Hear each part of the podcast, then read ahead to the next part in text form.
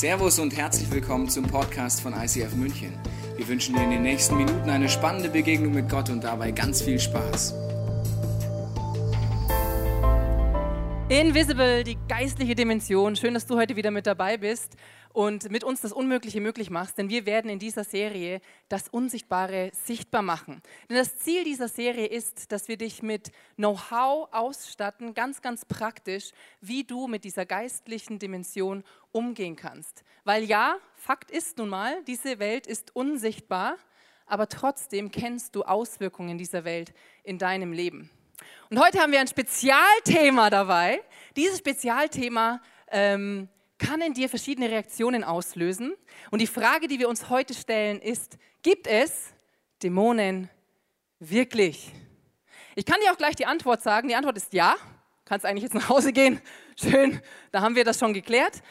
Die Frage ist aber, was löst das jetzt in dir aus? Wenn du heute hier bist und hörst, okay, eine Frage, gibt es Dämonen wirklich? Und die Antwort ist ja, ist ja die spannende Frage, was macht es mit dir? Vielleicht bist du heute hier zum allerersten Mal. Dein Nachbar hat dich mitgenommen und du schaust ihn jetzt schon so an und denkst dir, dein Ernst? Ähm, ich habe ja immer gedacht, du bist nett und das bist du vielleicht auch, aber irgendwie bist du wohl bekloppt oder was? Wenn es dir so geht, dann bitte, steh jetzt nicht gleich auf, sondern mach dir einfach ein bisschen einen Spaß draus und mach eine Sozialstudie in den nächsten 30 Minuten. Wie bekloppt sind Christen wirklich? Und weißt du, was du danach machst? Dann geht ihr danach zum Mittagessen und dann stellst du deinem Nachbarn alle Fragen, die jetzt da so in dir hochkommen und nimmst ihn so richtig durch die Mangel. Das wird unangenehm für deinen Nachbarn, aber das ist auch einfach wichtig für ihn, um so ne, dazu zu lernen und einfach mal drüber nachzudenken, was glaubt er denn da eigentlich so oder vielleicht auch nicht. Vielleicht bist du aber auch schon länger im Kirchenkontext unterwegs und hast dieses Thema bisher immer so ein bisschen umgangen. Kann verschiedene Gründe haben. Vielleicht hast du schräge Sachen erlebt in diesem Bereich Dämonen. Vielleicht hast du einfach bislang da überhaupt gar nicht drüber nachgedacht. Und irgendwie war das alles bisher so ein bisschen ominös. Dann ist wirklich gut, dass du heute da bist, weil wir, wir werden heute das Schräge ein bisschen gerade rücken und das Ominöse einfach rausnehmen aus diesem Thema Dämonen. Denn wer dieses Thema nicht schräg fand, ist Jesus. Wenn du dich in der Bibel ein wenig auskennst, kennst, weißt du, er hatte tatsächlich sehr häufig immer mal wieder mit Dämonen zu tun und er hat ähm, sehr, sehr souverän dieses ganze Thema Dämonen gehandelt. Das war für ihn überhaupt kein Problem. Der war da echt so ein krasser Profi. Er ist das nicht souverän umgangen, sondern er ist das souverän angegangen. Und ähm, weil ihm das scheinbar irgendwie wichtig ist, weil er für sich in seiner Realität weiß, ähm, das Thema Dämonen ist ein Teil unserer menschlichen Erfahrung, gibt er, lebt er Multiplikation und gibt seinen Jüngern einen Auftrag, der folgendermaßen lautet. Jesus rief seine zwölf Jünger zusammen und gab ihnen die Kraft und die Vollmacht, alle Dämonen auszutreiben und Krankheiten zu heilen. Er beauftragte sie, überall die Botschaft von Gottes Reich zu verkünden und die Kranken gesund zu machen. Jesus gibt seinen Jüngern die Kraft und die Vollmacht, alle Dämonen auszutreiben. Und aufgrund dessen, dass sie mit geistlicher mit diesen geistlichen Mächten umgehen können, passieren dann Dinge wie Krankheiten werden geheilt. Gottes Reich, also, da, also Jesus kann, seine, seine Herrschaft kann passieren im Leben von Menschen. Und Menschen werden geistlich, seelisch und körperlich gesund. Das sind die Konsequenzen. Und Jesus gibt seinen Jüngern die Vollmacht. Jetzt kannst du dir denken, ja und? Sind ja seine Jünger? Pff, damals, 2000 x Jahre, hat er nichts mit mir zu tun. Wenn du dich heute als Christ bezeichnest, das heißt, wenn du ein Jünger Jesu bist, also jemand, der sagt, Jesus, ich folge dir nach, du bist in meinem Leben einfach die Nummer eins, du hast einen zentralen Platz als mein Chef, dann gilt diese Ansage dir. Und diese Ansage ist Jesus so wichtig, dass er sie nicht nur einmal seinen zwölf Jüngern sagt, sondern dass er, nachdem er auferstanden, nachdem er gestorben und auferstanden ist und dann diese Erde verlässt, noch einmal genau das Gleiche sagt. All diejenigen, das sind die Adressaten, all diejenigen, die an mich glauben, denen gebe ich diese Vollmacht, Dämonen in meinem Namen auszutreiben. Das heißt, all diejenigen, die an ihn glauben, wenn du heute von dir behauptest, ich glaube an Jesus, dann gehörst du zu den allen. Also einfach mal, damit du das weißt. All diejenigen, die an mich glauben, denen gebe ich diese Macht, ähm, Dämonen auszutreiben. Die Frage ist jetzt, warum ist das irgendwie trotz alledem so ein schräges Thema. Und warum umgehen wir das manchmal und gehen es nicht einfach mit einer Souveränität an wie Jesus? Warum verschließen wir da so unsere Augen? Jens, hast du uns vielleicht eine Antwort? Ich habe tatsächlich eine Idee und diese Idee könnte lauten, dass es dir einfach Angst macht, dass dir dieses ganze Thema Dämonen wirklich Angst macht. Wenn du die Bibel liest und dann gerade von diesen Menschen liest, die damit ein Thema hatten, dann liest du ganz oft den Begriff der Besessenheit. Ja, da ging Jesus zu einem Besessenen. So steht das in den deutschen Übersetzungen drin. Und dieser Begriff kann tatsächlich bei dir Angst auslösen, denn du denkst dir, hey, Moment mal, Besessenheit, das hat sowas ähnliches wie Fernsteuerung und ich bin nicht ferngesteuert, ich möchte damit nichts zu tun haben und du ziehst dich komplett aus dem Thema zurück. Wenn das so ist, dann darf ich dir sagen, dass dieser Begriff der Besessenheit in der deutschen Übersetzung, es ist eigentlich sehr ungünstig, wenn nicht sogar irgendwo falsch übersetzt. Denn im griechischen Urtext findest du nichts über Besessenheit, sondern da steht eigentlich immer, die Person, sie hatte einen Dämon. Und im griechischen Urtext, der griechische Urtext hat überhaupt nichts mit einem Eigentumsverhältnis zu tun, sondern es bedeutet jedes Mal, dass da jemand unter dem Einfluss von einem Spirit steht. Und das ist keine Korinthenkackerei. Und ich bin keiner, der da jetzt irgendwie überkandidelt auf jedes Wort schaut, sondern es ist ganz wichtig, dass du da differenzierst. Denn wenn du sagst, ein Dämon, eine Person wird besessen von etwas, dann deutet das tatsächlich eine Macht an, die dieser Dämon gar nicht hat. Weil es lautet im Urtext, eine Person steht unter dem Einfluss von etwas. Sie wird nicht besessen. Der zweite Punkt ist, beziehungsweise zu diesem Punkt habe ich noch ein Bild mitgebracht. Und wir schauen uns dieses Bild mal an. Stell dir einfach mal vor, du bist jetzt hier im ICF, du willst den ganzen Tag jetzt hier genießen, es ist schön, es gefällt dir. Und du erinnerst dich jetzt in dem Moment daran, hm, habe ich eigentlich heute Morgen meine Wohnungstür geschlossen? Wenn jetzt dieser Gedanke aufkommt bei dir, könntest du ihn weiterspinnen. Nämlich eine Person, ein Dieb, er könnte in deine Wohnung gehen und er könnte jetzt in diesem Moment aus deiner Wohnung heraus Dinge stehlen. Ihm würde aber diese Wohnung nicht gehören, er würde sie nicht besitzen. Du besitzt diese Wohnung. Das heißt, nach dieser Celebration könntest du tatsächlich nach Hause gehen und als Besitzer dieser Wohnung sagen, hey, pass auf, du gehörst hier nicht hin, vielleicht hast du noch Verstärkung mitgebracht und ihr sagt, du gehörst hier nicht in diese Wohnung, hau ab aus meiner Wohnung. Großer Unterschied, wie du siehst. Der zweite Punkt, warum du dieses Thema vielleicht komplett ausblendest, ist, dass es einfach nicht in dein Weltbild reinpasst. Wenn du hier heute sitzt, dann bist du höchstwahrscheinlich westlich geprägt worden und ein Grundsatz in unserer westlichen Welt ist, was ich nicht sehe, gibt es auch einfach nicht. Vielleicht ist es auch bei dir so, dass du dich tatsächlich als Christ bezeichnest. Und du sitzt hier heute und denkst hier, super Thema, endlich wird das mal gebracht, das können sich so manche Leute hier mal anhören. Ich persönlich habe ja Jesus, und deshalb habe ich mit sowas überhaupt kein Thema. Denn in mir wohnt Jesus und da hat kein negativer Spirit irgendeinen Platz. Nun, die ganze Sache ist etwas anders, wie du dir denken kannst, denn Gott hat dich geschaffen als ein Wesen aus Körper, Geist und Seele. Wenn du diesen Jesus annimmst in deinem Leben, dann kehrt der Heilige Geist in dir ein und du wirst geistlich von neuem belebt, du wirst wiedergeboren. Das heißt, in deinem Geist, da wohnt nur der Heilige Geist. Völlig richtig. Aber Du und ich, wir haben auch sowas wie eine Seele. Das heißt, deine Gedanken, deine Gefühle, dein Wille, dein Verstand. Und genau dort, in diesem Bereich, können negative Spirits festmachen. Denn wenn du als Christ hier sitzt, hast du trotzdem hin und wieder Momente, wo du dich negativen Gedanken hingibst. Wir alle kennen das. Und jeder von uns hatte sich schon mal diesem Gedanken hingegeben. Vielleicht geht es um eine konkrete Person und du denkst dir, hey, wenn es diese Person nicht mehr geben würde, es wäre alles viel besser. Mein Nachbar, am liebsten wird er jetzt, wenn es nach mir ginge, tot umfallen. Wow, hat da jetzt der Heilige Geist gesprochen? Ich glaube nicht, sondern du hast dich in dem Moment einem Gedanken hingegeben, der grundsätzlich einfach nicht positiv ist.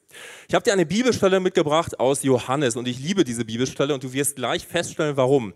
Da steht zu den Juden, die nun an ihn, an Jesus glaubten, sagte Jesus, wenn ihr an meinen Worten festhaltet und das tut, was ich euch gesagt habe, dann seid ihr wirklich meine Jünger. Du stellst hier eines fest, Jesus spricht zu Juden, die damals an ihn geglaubt haben. Das waren seine Nachfolger. Heute würdest du diese Nachfolger Christen nennen. Das heißt, wenn du dich heute als Christ bezeichnest, lass uns schauen, was Jesus dir zu sagen hat. Wenn du dich nicht als Christ bezeichnest, schau dir an, was Jesus seinen Nachfolgern zu sagen hat.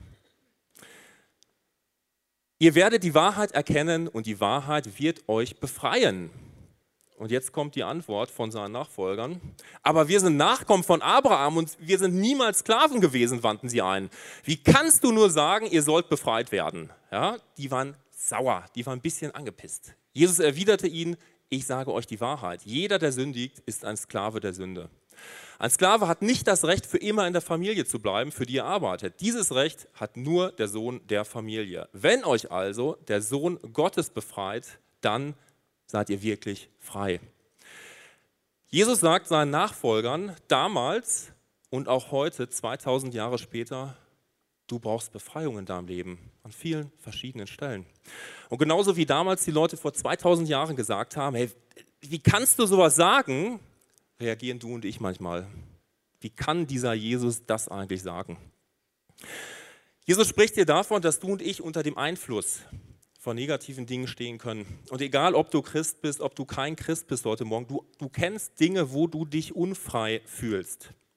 Vielleicht hast du Ärger, vielleicht hast du Wut, vielleicht hast du richtigen Groll oder sogar Hass auf eine Person in deinem Leben. Und diese Person hat dir vielleicht sowas angetan und du denkst dir, hey, ja, es macht mich fertig, ich hasse wirklich innerlich. Es kann dir so gehen. Vielleicht ist es so in deinem Leben, dass du Schwere hast in deinem Leben, Schwermut, dass du manchmal aufstehst morgens und dir denkst, hey, es wäre vielleicht besser, wenn ich gar nicht da wäre. Mich würde tatsächlich niemand vermissen. Vielleicht hast du Sucht in deinem Leben, bei der du erkennst, dass du nicht ganz frei bist. Und ich rede hier nicht, über, nicht nur über Dinge wie Kokain, Heroin, wie Gras, wie Alkohol. Ich rede auch über eine Angst. Die Angst, wenn du in einer Beziehung bist, in einer Ehe vielleicht, und du dir denkst, hey, wenn mein Partner erfährt, Mann oder Frau, dass ich mir jeden Tag Pornos reinziehen muss, weil es einfach nicht mehr anders geht, ist diese Beziehung kaputt. Vielleicht kennst du Zorn in deinem Leben und du erkennst dich manchmal selber nicht wieder, weil es zu einem richtigen Jezorn wird.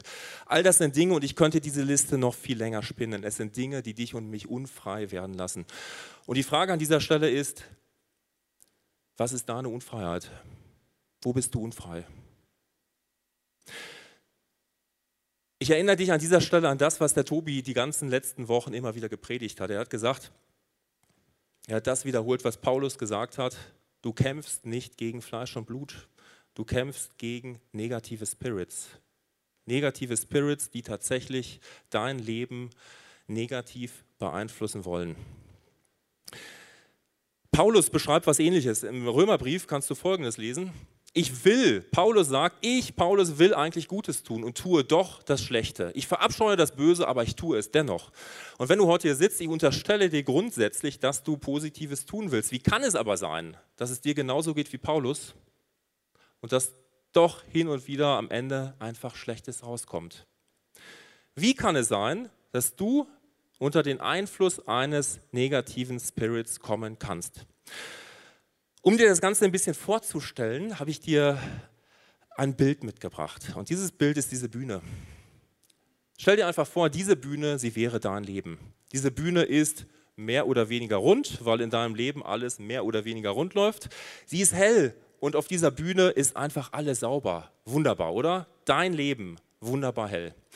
Und jetzt kommt eine Situation in dein Leben eine Person, die dich einfach mal rund macht, die dich niedermacht. Vielleicht sogar ein Leiter, eine Leiterin in dieser Kirche.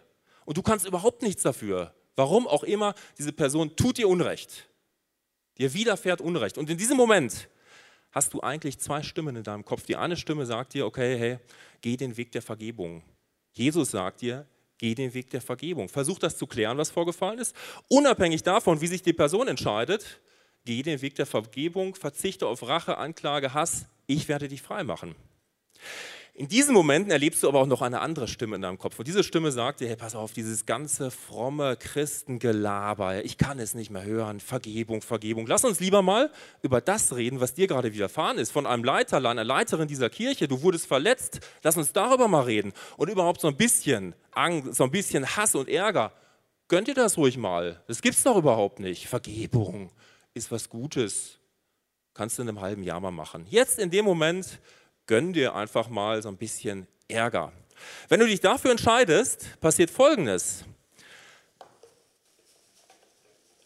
Müll kommt in dein Leben rein, in Form von Wut, in Form von Ärger. Du lässt diesen Ärger zu.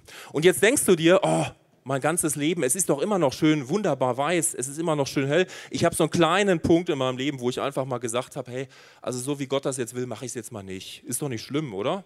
Wenn du das denkst in deinem Leben, dann unterschätzt du und erkennst du nicht die Strategie des Satans. Satan ist ein Meister der Expansion und er wird immer mit dem arbeiten, wo du ihm ein ganz kleines bisschen Platz in deinem Leben gönnst. Und so arbeitet er auch mit dieser Situation. Aus diesem ganzen Ärger und aus dem Hass heraus kannst du in eine Haltung des Selbstvorwurfs enden, dass du einfach sagst, hey, eigentlich was mir angetan wurde, ah, hätte ich das einfach mal alles anders gemacht, dann wäre das nicht passiert. Der andere, der konnte doch nur anders, weil was ich für ein Typ bin, Minderwert kommt durch und du denkst dir, was ich für ein Mensch bin, anderen Menschen, ja gut, wie, wie, mich kann man einfach nicht lieben. Dass der jetzt so reagiert, ist doch ganz klar. Du merkst, du gibst dem Bösen doch mehr Raum in deinem Leben. Ein bisschen was haben wir zugemüllt. Dein Leben ist immer noch, der Großteil ist immer noch wunderbar weiß. Lass uns mal schauen, wie es tatsächlich weitergeht. Vielleicht gehst du aus dieser Haltung des Minderwerts über in die Anklage. Das kann doch nicht sein, dass du da so fertig gemacht wirst. Und du, wenn du schläfst, denkst du nur noch an dieses Bild, was du vor Augen hattest. Du wurdest verletzt. Wenn du aufwachst, denkst du an diese Person. Es geht dir nicht mehr aus dem Auge, aus dem Sinn. Und du denkst nur noch daran, dich irgendwo zu rächen. Du klagst an innerlich. Und was dann passiert ist, es kommt immer noch mehr Müll in dein Leben. Mehr Müll, der in diesem Fall Anklage heißt. Vielleicht geht es dir so, dass du immer noch mit diesem Leiter und dieser Leiterin zusammenarbeitest in meinem Team. Ihr arbeitet zusammen. Du ziehst dich aber innerlich zurück. Du isolierst dich. Deine Haltung ist ab jetzt, hey,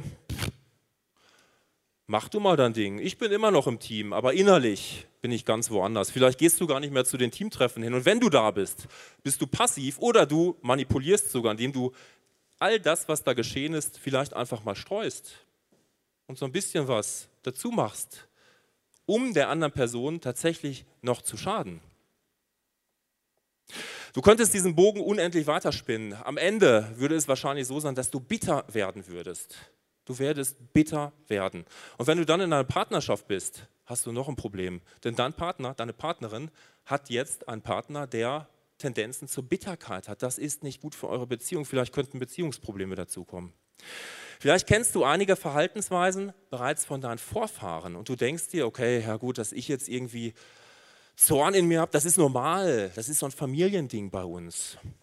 Meine Großeltern waren schon zornig, mein Vater war zornig, zornig, die waren alle zornig. Vielleicht denkst du dir auch, okay, ja gut, dass ich jetzt das mit dem Alkohol angefangen habe. Im Moment geht es noch, aber grundsätzlich in meiner Family, das waren alle Säufer. Ja gut, das ist so ein Family-Ding bei uns. Das ist einfach so. Schau einfach mal hin. Hiermit fing es an. Eine Entscheidung. Höre ich tatsächlich auf Gott oder höre ich auf eine andere Stimme? Aus der Entscheidung heraus wurde diese ganze Bühne zugemüllt. Das ist Müll, der sich in deinem Leben befindet. Geistlich emotionaler Müll. Und das Interessante bei Müll ist, Müll zieht Ratten an. Ich habe dir ein Bild mitgemacht von einer Ratte, grundsätzlich ein sehr liebes Tier, ein süßes Tier. Eine Ratte hat aber eine Eigenschaft, sie sucht immer die Nähe des Menschen. Warum tut sie das? Die Ratte, sie ernährt sich von menschlichem Müll. Und deshalb kannst du so eine Ratte wunderbar mit einem Dämon vergleichen. Ein negativer Spirit, er wird immer deine Nähe suchen. Warum? Weil er sich von deinem geistlich-emotionalen Müll ernährt, den du hier auf dieser Bühne siehst. Und deshalb, deshalb, stellt sich mir die Frage, wie wirst du jetzt eigentlich so einen negativen Spirit, der an dir festgemacht hat, wie wirst du ihn wieder los? Wie kann das geschehen? Erinnere dich an das Rattenbild. Behandle diesen negativen Spirit wie eine Ratte. Wie würdest du eine zugemüllte Messi-Wohnung, wie würdest du da eine Ratte ausfindig machen und vertreiben? Gute Frage. Du hättest mehrere Möglichkeiten. Die erste Möglichkeit wäre tatsächlich, dass du versuchst, dieser Ratte, die sich in diesem Müllhaufen befindet, einfach Angst zu machen. Du könntest hingehen oder einfach Miau. Vielleicht würde die Ratte jetzt sich kaputt lachen, was auch immer. Du könntest aber auch dazu übergehen, diese Ratte einfach mal anzuschreien. Ah! Wahrscheinlich würde sich jetzt die Ratte denken, hey, der ist doch völlig wahnsinnig geworden, ich verziehe mich jetzt einfach, der ist mit zu bekloppt. Wenn die Ratte das machen würde, was würde passieren? Sie würde wiederkommen. Warum würde sie wiederkommen? Weil sie wüsste, wo es Nahrung gibt. Das würde nicht funktionieren. Du könntest noch etwas anderes machen. Du könntest deine Hand nehmen und du könntest in diesen Haufen reingehen und einfach mal schauen, wo fühle ich da eine Ratte. Es wäre erfolglos, weil du würdest wahrscheinlich in diesem Haufen diese Ratte nicht finden. Und zum anderen betrachtet die Ratte diesen Müllhaufen als ihr Territorium. Das heißt, sie könnte da tatsächlich ein bisschen sauer werden und dich noch in deinen Finger ranpieksen. Alles also nicht so zielführende Ideen. Christina, was können wir da noch machen? Wie werden wir diese Ratten los? Hallo. Ich würde einfach sagen, Jens, wir machen das, was äh, wir beide nicht so gerne machen. Wir machen sauber, oder? Zieh die Handschuhe an, zieh die Handschuhe an, mein Lieber. Lass uns sauber machen. Tatsächlich ist die einzige Möglichkeit, wie du deine Ratten los wirst, dass du deine vermüllte Lebensbühne aufräumst. Und dass du den Müll, der sich einschleicht, und dieser Müll, meine Lieben, der schleicht sich Tag für Tag ein, gell? Weil da, wo Menschen leben, da entsteht Müll das ist im Natürlichen so. Ich weiß nicht, ähm, wie oft du in deiner Wohnung bist und den Müll runterbringen musst. Ich hoffe, du machst das. Ich hoffe, du machst das nicht einmal im Monat. Ich hoffe, du machst das spätestens alle drei Tage, weil sonst fängt es an zu stinken. Und ähm, vor allen Dingen, wenn es Biomüll ist, wird es dann echt unangenehm. Deswegen auch bei deinem geistlichen Müll, gewöhne dir an, regelmäßig diesen Müll auf die Müllhalde zu bringen. Und die Müllhalde, das ist der Ort, an dem Jesus für dich und mich gestorben ist. Weil Golgatha, da wo Jesus am Kreuz stirbt, für dich und für mich und für all das, für all unseren Müll, ist tatsächlich eine Müllhalde. Das heißt, ich schlage vor, lasst uns doch als allererstes mal in diese Begegnung mit Jesus gehen und ihn hineinholen, mitten rein in unseren Müll. Und ich weiß nicht, was dann bei dir entsteht, wenn du so dir die Vorstellung dir vorstellst, Jesus kommt da jetzt rein in deine Wohnung, die total vermüllt ist. Ich weiß, mir geht es so, wenn ich Gäste habe, wünsche ich mir, dass alles schön ist und dann putze ich manchmal noch alles und staub noch alles ab, weil ich wünsche mir, dass meine Gäste sich wohlfühlen. Und ich weiß, dass es uns allen manchmal so geht, dass es uns wirklich schwer fällt, Jesus in diesen Müll mit reinzunehmen, weil wir schämen uns dafür. Und wir wollen eigentlich gar nicht so genau hinschauen, weil es ist einfacher, einfach nicht hinzuschauen. Wenn du diese Scham überwindest und Jesus da mitten reinlässt, hast du schon gewonnen. Warum? Weil der Fokus liegt nie auf dem Müll. Der Fokus liegt auch nie auf den Ratten. Dein Fokus liegt bitte immer auf Jesus und darauf, dass du erstmal an dieses Kreuz schaust, zu ihm schaust und aus dieser Begegnung mit Gott heraus er an deinem Herzen arbeiten kann, weil das ist das, was nötig ist. Jesus muss an deinem Herzen arbeiten. Er wird dort Dinge heilen. Er wird dort Dinge für dich tun. Er wird dir begegnen in deinem Schmerz, in deiner Wut, in deinem ganzen Ärger, in deinem ganzen Dreck und wird anfangen, dir Schritt für Schritt zu zeigen, wie er wirklich ist. Und wenn du das merkst oder wenn du das machst, dass du wegschaust von deinem Müll und hinschaust zu diesem Kreuz, wirst du immer an einem Punkt nicht vorbeikommen. Und ja, der Jens hat das vorhin so als christliches Gelaber abgestempelt, aber der einzige Weg, dass du mit deinem Müll aufräumen kannst, da wo Menschen dich verletzt haben, ist, und es ist die Wahrheit, Vergebung. Der einzige Weg ist, dass du hingehst, dass du dich deinem Schmerz stellst und dass du alle Wut und alles hochholst und dann in diesen Augen Jesu diese Kraft findest, zu sagen, Jesus, so wie du am Kreuz gehangen bist und gesagt hast, Vater, vergib ihnen, denn sie wissen nicht, was sie tun, so vergebe ich. Ich vergebe meinem Leiter, ich vergebe meinem Mann, ich vergebe meiner Ex-Freundin, ich vergebe meinem Vater, meiner Mutter. Ich vergebe ihnen all das, was sie mir angetan haben und all die Konsequenzen, die daraus für mich entstanden sind. Und weißt du, ich weiß, dass das alles kostet. Es kostet dich alles. Weil was du nämlich machst, wenn du vergibst, ist, du gibst Positionen her. Du gibst die Position her des Anklägers, der, der sagt, aber ich habe ein Recht und die haben mir wehgetan und er hat mich verlassen und, und, und. Du, ver, du, ver, du verlässt diese Position, weil diese Position, und das muss ich dir so klar und deutlich sagen, die Position des Anklägers ist besetzt. Denn der Ankläger hat einen Namen und er heißt Teufel.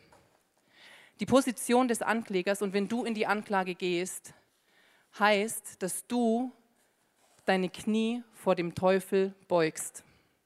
und dass du das tust, was er tun möchte, in deinem Leben und im Leben von den Menschen, die dir wehgetan haben. Es ist nicht deine Position anzuklagen. Es ist auch nicht deine Position zu richten und zu sagen, ähm, ich spreche ein Urteil über dich. Und wenn du vergibst, verlässt du auch diese Richterposition. Und du gibst diesen Platz frei dem, dem allein dieser Platz gehört. Und das ist Gott. Gott allein ist der Richter. Er kennt dich und er kennt die Menschen, die dir etwas angetan haben. Und er ist groß genug und er hat alles im Blick, um gerecht zu entscheiden und gerechte Urteile zu sprechen. Du hast es nicht und du bist nicht der Richter. Und ich weiß, es ist demütigend und ich weiß, es ist schwer, weil es kostet dich dein Ego zu vergeben. Aber weißt du, wenn ich dann wieder mich an dieses Kreuz wende und auf diesen Jesus schaue, dann erinnere ich mich daran, was es ihn gekostet hat. Und dann erinnere ich mich daran, dass er, der ohne Müll war, an dieses Kreuz gegangen ist, sich demütigen hat lassen, sich anspucken hat lassen, sich schlagen hat lassen und dann gestorben ist, weil ich mit meinem Müll nicht klarkomme. Und dann gehe ich innerlich echt auf meine Knie und denke mir, Jesus, wenn du sagst, ich soll vergeben, hilf mir, aber ich will vergeben. Und das ist das, was du machst mit deinem Müll. Du vergibst. Und genauso fängst du an, im Angesicht von diesem Jesus zu erkennen, oh scheiße, ich habe wirklich auch Müll angesammelt. Weil ja, ich habe auch Dinge, wo ich Vergebung brauche. Und du wirst so klein, merkst du was? Wenn du da ganz ehrlich reinschaust. Und das ist etwas, das dein Herz verändert weil du merkst, wow, vor Jesus kann ich nicht bestehen, vor Gott kann ich nicht bestehen, auch ich brauche Vergebung. In dieser Situation, wo ich angefangen habe, schlecht zu reden, wo ich angefangen habe, in irgendeiner Art und Weise zu sabotieren, ich brauche Vergebung. Und wenn du dann noch siehst,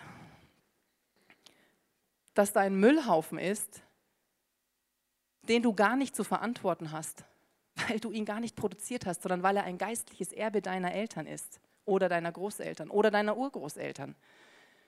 Auch da hast du eine Möglichkeit. Auch da ist der Schlüssel Vergebung. Was du mit geistlichem Müll machst, ist, es ist ein Erbe wie ein reales Erbe, das auf deinem Schreibtisch landet. Ein geistliches Erbe ist auf deinem Schreibtisch.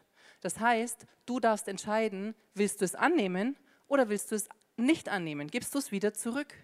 Und wenn du merkst, hey, da ist geistliches Erbe, das ist in meinem Leben nicht gut, das will ich da nicht haben, dann gibst du es bitte wieder zurück. Und dann nimmst du auch da dieses Kreuz in Anspruch und stellst dich auf die Wahrheit, nämlich dass Jesus den Fluch am Kreuz für dich getragen hat. Und ein geistliches, negativ, negatives geistliches Erbe ist ein Fluch, weil es Zerstörung in dein Leben hineinbringt, weil es dich unfrei macht. Und die Bibel nennt diese nennt diese Systematik oder nennt dieses, nennt dieses ähm, Thema Fluch. Und wenn du dieses geistliche Erbe nicht haben willst, dann gehst du ans Kreuz zu Jesus und sagst, Jesus, ich sehe diesen Müll von meinen Vorfahren und ich übernehme jetzt Verantwortung als Nachfahre und ich bete stellvertretend für meinen Vater, für meine Oma, für meinen Opa, für wen auch immer um Vergebung dafür, dass sie Unrecht getan haben, dafür, dass sie jähzornig waren, dafür, dass sie Alkoholiker waren, dafür, dass sie an deinem Ziel für ihr Leben und für ihre Familie vorbeigelebt haben. Ich bete stellvertretend um Vergebung. Was du damit machst, ist nicht, dass du sagst, es ist alles in Ordnung jetzt. Was du damit machst, ist auch nicht, dass du die Schuld deiner Vorfahren auf dich trägst oder auf dich lädst. Was du machst, ist, dass du als Nachkomme einstehst und sagst, jawohl, hier ist Unrecht geschehen. Du bringst Licht in die Dunkelheit. All das, was du jetzt gehört hast, all diese Themen zum Thema Vergebung, all das, wenn du ans Kreuz gehst, wenn du dort Jesus begegnest, all das ist das, was Jesus für dich möglich macht am Kreuz. Und wir nennen das Tausch am Kreuz. Du bringst deinen Müll bei ihm auf die Müllhalde namens Golgatha. Und er verspricht dir eins, an diesem Kreuz, da sterbe ich mit deinem Müll. Und weißt du was, das ist jetzt ganz tief, was ich sagen werde. Wenn dein Müll am Kreuz hängt und Jesus ihn mit in den Tod nimmt, dann ist dein Müll tot.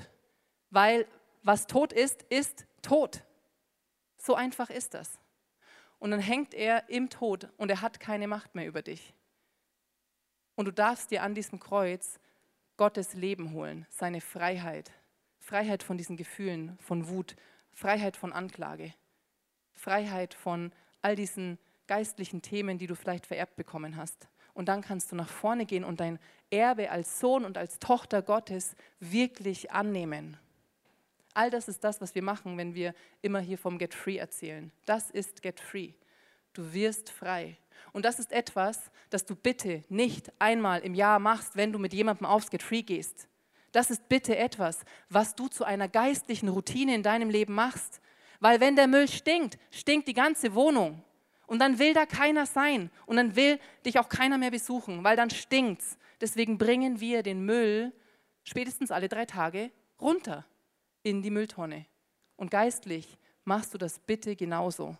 Und wenn du das machst, du siehst es schon, wird dein Leben wieder wesentlich klarer. Da ist noch eine Tomatenbüchse, die tun wir da noch wegkicken. Und plötzlich siehst du, wow, krass, das sind ja Ratten in meinem Leben. Und du kannst sie jetzt ganz klar erkennen. Die ist schon in den Startlöchern, die will gleich schon los. Und die Frage ist doch jetzt, was machst du denn jetzt mit deinen Ratten? Was machst du mit diesen geistlichen Kräften, die da noch irgendwie da sind und die diesen Müll, die in diesem Müll sich festgebissen haben? Und die Antwort ist ganz einfach. Du packst sie am Schwanz. Das ist ganz, ganz einfach. Und du machst Gebrauch von dem, was Jesus dir sagt. Er verspricht dir nämlich Folgendes irgendwo in der Bibel. Da verspricht er dir, dass er dir die Vollmacht gegeben hat, auf Schlangen und Skorpione zu treten. Und er hat dir die Vollmacht gegeben, die Gewalt des Feindes zu brechen. Nichts wird dir schaden. Diese Ratten können dir nicht schaden. Die sind viel kleiner als ich. Schau mal. Und die sind vor allen Dingen viel kleiner als dieser Jesus, der dir alle Macht gegeben hat, der dir diese Vollmacht gegeben hat, dass du auf sie drauftreten kannst. Deswegen, was machst du mit deinen Ratten? Jens, komm, hilf mir, lass uns ein bisschen Spaß haben. Geistlich gesehen gehst du ins Gebet und wenn du dann klar erkennst, wow krass, da ist ein Geist des Minderwerts, dann sagst du zu diesem Geist in Jesu Namen, Geist des Minderwerts, ich sage mich los von dir. Du hast keinen Platz mehr in meinem Leben und ich schmeiß dich raus. Viel Spaß. Du darfst nicht mehr zurückkommen und ich verbiete dir, dass du wieder Raum gewinnst in meinem Leben. Du musst unter meine Füße und du musst unter Jesu Füße. Das ist das, was du machst. Und das machst du mit dem Minderwert. Mit was machen wir es noch? Hier. Ist schon alles geschehen. Ist schon alles geschehen. Boom! Mit dem machst du es auch. Schau, wie alle Angst haben vor den Dämonen. Wisst ihr, was ich mir wünsche? Das ist ein tiefer Punkt. Ich wünschte mir, dass ihr keine Angst mehr habt vor den Ratten. Und ich wünschte mir, dass ihr radikal diese Ratten am Schwanz packt in eurem Leben und wir sie rausschmeißen aus dieser Kirche. Weil wenn wir hier keinen Müll tolerieren, wenn wir hier keine, keine Dämonen tolerieren, wenn wir hier diese Mächte der Finsternis nicht tolerieren, dann wird hier ein Raum sein, wo nur noch Licht ist, wo nur noch Wahrheit ist und wo Gott sich wohlfühlt. Und wo Menschen diesem Jesus begegnen in einer Art und Weise, die wir uns jetzt noch gar nicht vorstellen können, weil wir noch so beschäftigt sind mit unserem Müll. Deswegen habt keine Angst vor euren Ratten. Vielen Dank, Christina, für die klaren Worte. Du merkst, du musst keine Angst haben vor diesem Thema. Du musst keine Angst haben davor. Du musst nur eins, du musst wissen, wer du tatsächlich bist und wer Gott ist. Und das Wesen Gottes, es schlägt tatsächlich für Freiheit. Es schlägt für Freiheit in deinem Leben. Er möchte dich von all den Dingen befreien, wo du dir denkst, da fühle ich mich unfrei. Das Problem allerdings ist, dass dieser ganze Müll und dass diese geistlichen Ratten, die sich dann versuchen einzuschleichen, dass sie dir den Blick versperren auf Gottes Wesen und auf die Dinge, die gut sind für dich in deinem Leben. Und wenn du heute hier bist und du dir denkst, okay, so ein, ich habe Müll in meinem Leben, ja gut, ist so ein bisschen. Und Entschuldigung, aber ich bin alt genug und ich weiß, was ich tue und ich werde auch diesen Müll zukünftig drin lassen in meinem Leben. Wenn du das sagst, dann sage ich dir, du hast die Freiheit, das zu tun. Ich sage dir aber auch, dass du nur da frei bist, wo du tatsächlich dich dazu entscheiden kannst, den Willen Gottes in deinem Leben zu tun. Wo du dich nicht entscheiden kannst, den Willen Gottes zu tun, bist du auch nicht frei. Und überall da, wo du Themen hast in deinem Leben, wo du Themen hast, wo du nicht den Willen Gottes tun kannst, da kannst du dir sicher sein, dass da negative Spirits am Start sind. Denn wer sonst außer negativen Spirits sollte ein Interesse daran haben, dass der Plan Gottes, der geniale Plan für Gottes für dein Leben, dass er Realität wird. Weißt du, die Frage ist nicht, gibt es Dämonen oder gibt es sie nicht? Die Antwort ist klar, ja, es gibt sie. Die Frage ist, nimmst du das ernst für dich und für dein Leben? Und entscheidest du dich, dein Lebenshaus anzu, anzugehen und Licht hineinzubringen in deine Dunkelheit, in jede Ecke in deinem Lebenshaus, egal ob es die Küche ist, ob es der Keller ist, ob es das Schlafzimmer ist. Entscheidest du dich, im Licht zu leben und das Licht hineinzulassen in dein Leben. Und es kann sein, dass du das heute zum ersten Mal machst. Dass du heute zum ersten Mal diese Entscheidung triffst und sagst, Jesus, du darfst hineinkommen in mein Leben. Ich gebe dir Zutritt. Weißt du, Jesus sagt von sich, ich bin das Licht. Ich bin das Licht. Wer an mich glaubt, wird nicht mehr in der Dunkelheit umherirren, sondern er wird das Licht des Lebens haben. Das ist das, was Jesus dir verspricht. Und wenn du dich heute für ihn entscheidest, wird er mitten reingehen in dein Leben, mitten rein in deinen Müll und er wird Schritt für Schritt anfangen, ein Zimmer nach dem anderen mit dir sauber zu machen.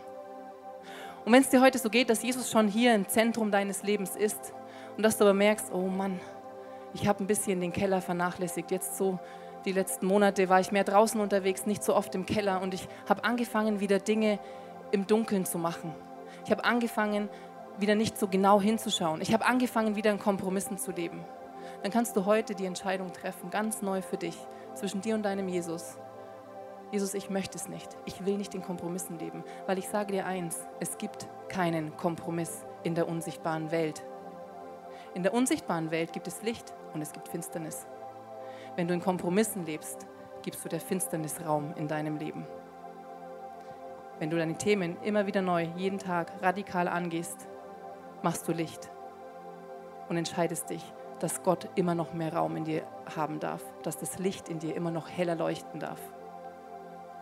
Und vielleicht bist du aber auch einer von diesen Menschen hier, die dieses Thema kennen, die dieses Thema ernst nehmen und die in diesem Thema einfach andere schon lange begleiten, weil du diesen Auftrag von Jesus ernst nimmst und sagst, ich bringe Menschen mit in diese Freiheit und ich lebe das. Ich bringe meinen Müll raus, ich helfe ihnen, ihren Müll rauszubringen ich helfe ihnen, ihre Dämonen loszuwerden, dann will ich dir heute einfach Danke sagen für deine Treue und dir Mut machen. Gib nicht auf, an deinem Müll dran zu bleiben, egal wie sehr es dich manchmal vielleicht nervt. Mach weiter und gib nicht auf. Und wir beten jetzt noch für dich, egal wo du stehst gerade auf deiner geistlichen Müllhalde. Und dann dürfen wir uns auf den nächsten Part freuen. Jesus, ich danke dir dafür, dass du Licht bist, dass du das Licht bist, auch in meinem Leben. Und ich öffne dir mein Leben jetzt ganz neu, Jesus. Und ich gebe dir die Erlaubnis, dass du in jeden Bereich meines Lebens hineinkommen kannst, ganz neu, dass du mir zeigen darfst, wo ich noch dunkle Stellen habe in meinem Leben. Und ich bete darum, Jesus, dass dein Licht die Finsternis in meinem Leben vertreibt und dass du mir jeden Tag, jeden Moment aufs Neue zeigst, wo ich deine dein Licht ganz neu in meinem Leben äh, Raum gewinnen lassen darf. Und Jesus, ich bete für alle, die müde geworden sind, die das Gefühl haben, sie machen das wie Sisyphus und es kommen immer wieder die gleichen Themen noch oben und sie gehen immer wieder die gleichen Schleifen, es ist immer wieder der gleiche Müll. Ich spreche dir heute zu, dass du neue Kraft bekommst, dass du neues Durchhaltevermögen bekommst. Ich segne dich damit, dass dieses Müllhalden-Gewühle, dass es für dich eine Zeit ist, wo Gott dir begegnet, dass es keine Zeit ist, die anstrengend ist, keine Zeit ist, wo du merkst, oh, ich habe keine Lust mehr, es tut so weh und es ist so schrecklich. Sondern dass es eine Zeit ist, wo Gottes Liebe ganz neu dein Berührt und wo du danach gestärkt, befreit und geheilt rausgehst und einfach merkst, wow, das war jetzt wirklich echte Qualitätszeit mit meinem Jesus, weil ich ihm auf einer Ebene begegnet bin, die, die mich geheilt hat. Und damit segne ich dich und es setzt sich frei in deinem Leben, dass du dran bleibst und dass du Jesus in deinem Müll ganz neu begegnest. Amen. Amen. Wir hoffen, dass dir diese Predigt weitergeholfen hat. Wenn du Fragen hast, kannst du gerne an info at icf-moenchen.de mailen und weitere Informationen findest du auf unserer Homepage unter www.icf-moenchen.de.